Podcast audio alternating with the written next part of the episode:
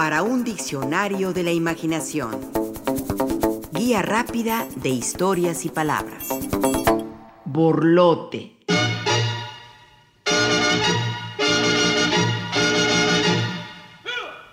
Armemos un borlote de palabras, un borlote de términos que son muy nuestros, porque cada país, cada región, cada ciudad tiene su propia manera de nombrar las cosas del mundo.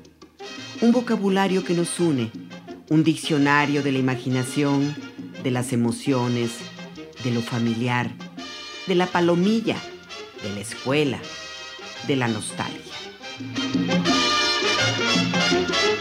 Claro, porque en eso de las palabras somos muy chichos. Habrá quien solo cotorree, pero en un de repente y hasta la muina se nos quita porque está bueno el argüende y no vale la pena chicopalarse ni sentirse achichincle de nadie. Solo disfrutar el guateque y hacer de tripas corazón para disfrutar como escuincles con patatús este borlote de palabras tan mexicanas, tan nuestras, tan de darnos cultura e identidad. En orden alfabético si les parece. Qué bonita palabra es achicopalarse. Y sí, no se me achicopalen si no saben su significado. Y tampoco si lo saben, porque estar achicopalado es sentirse triste, agobiado, afligido es lo mismo que chipil. Ay, me siento chipil. Pero tiene un dejo de vulnerabilidad y achicopalarse lleva uno de pena o de vergüenza. De ahí vayamos a argüende. Ay, porque cómo nos gusta andar de argüenderos en México. Yo tengo una tía que, uy, si la vieran, es súper argüendera le encanta andar en el mitote, en el chisme. Porque armar un argüende es armar un falso relajo, algo que no vale mucho la pena, pero que suena como a algo mayor. alguien que anda de argüendero es además un intrigante de primera, un chismoso de marca, alguien que murmura a las espaldas para armar un pequeño escándalo. ¿Y qué tal chochear?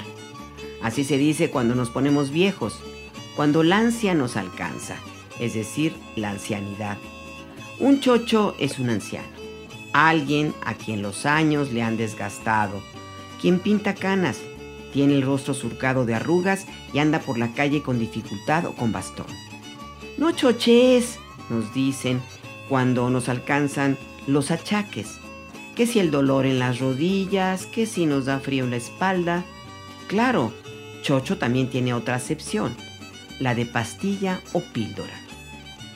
Chochos son las bolitas con medicamento, azúcar y alcohol de la medicina homeopática.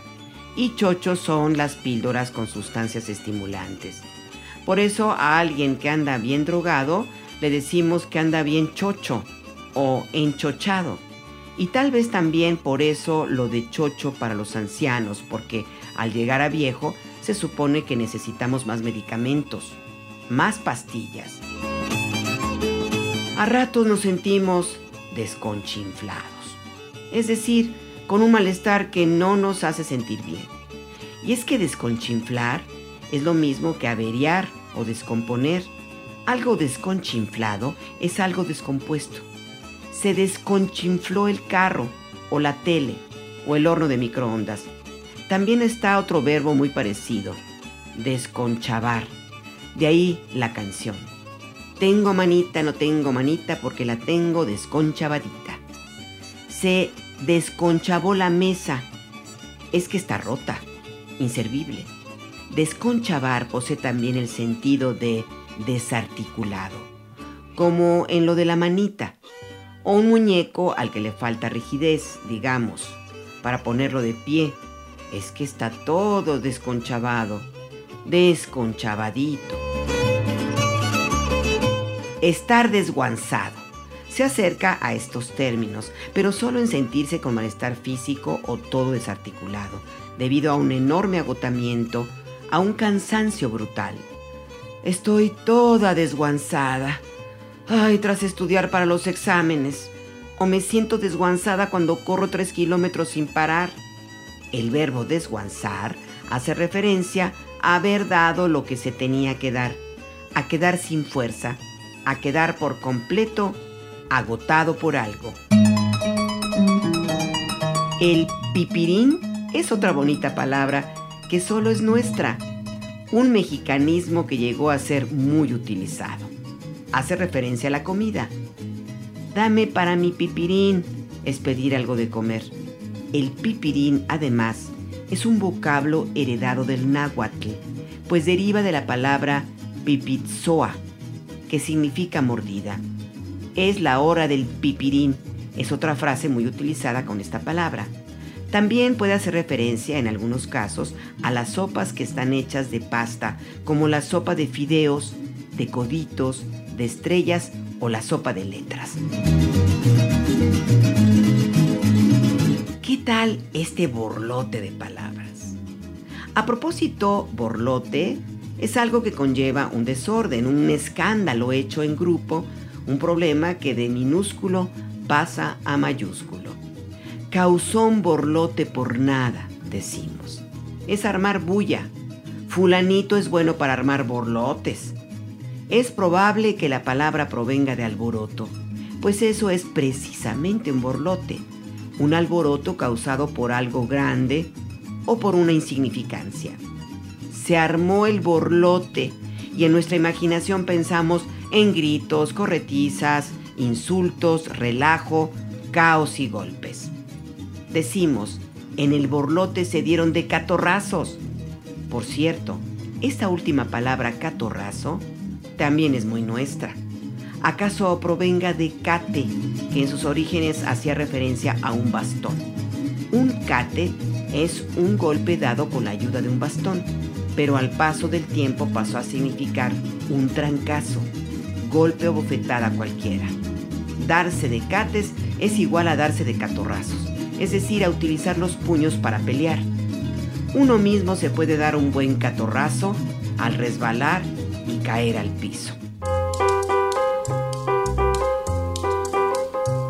También está zarampahuilo, que se utiliza para designar a aquel que es ingenuo, tonto, lerdo, poco avisado o al que fácilmente lo hacen pato. La frase Vamos a echarnos un zarampahuilo. Aparece en la novela Gringo Viejo de Carlos Fuentes, aunque no se sabe a qué hace referencia, si a una persona, a un animal o incluso a una bebida. Y ya que hablamos de palabras que conllevan un insulto, ¿qué tal prángana? Prángana es un mal tipo, alguien sin oficio ni beneficio que siempre anda sin dinero y lo pide, exige o hurta. Y que en términos generales es un holgazán, un bueno para nada. Prángana es un vividor, alguien que se aprovecha de los demás. ¿Qué les pareció este borlote de palabras tan nuestras? Algunas en desuso y otras que aún utilizamos. Un borlote, porque esta palabra también tiene la acepción de fiesta, de reunión, de pachanga, un borlote festivo donde se reúnen las palabras que nos ponen en contacto con el mundo, la imaginación, la otredad y la cultura a la que pertenecemos.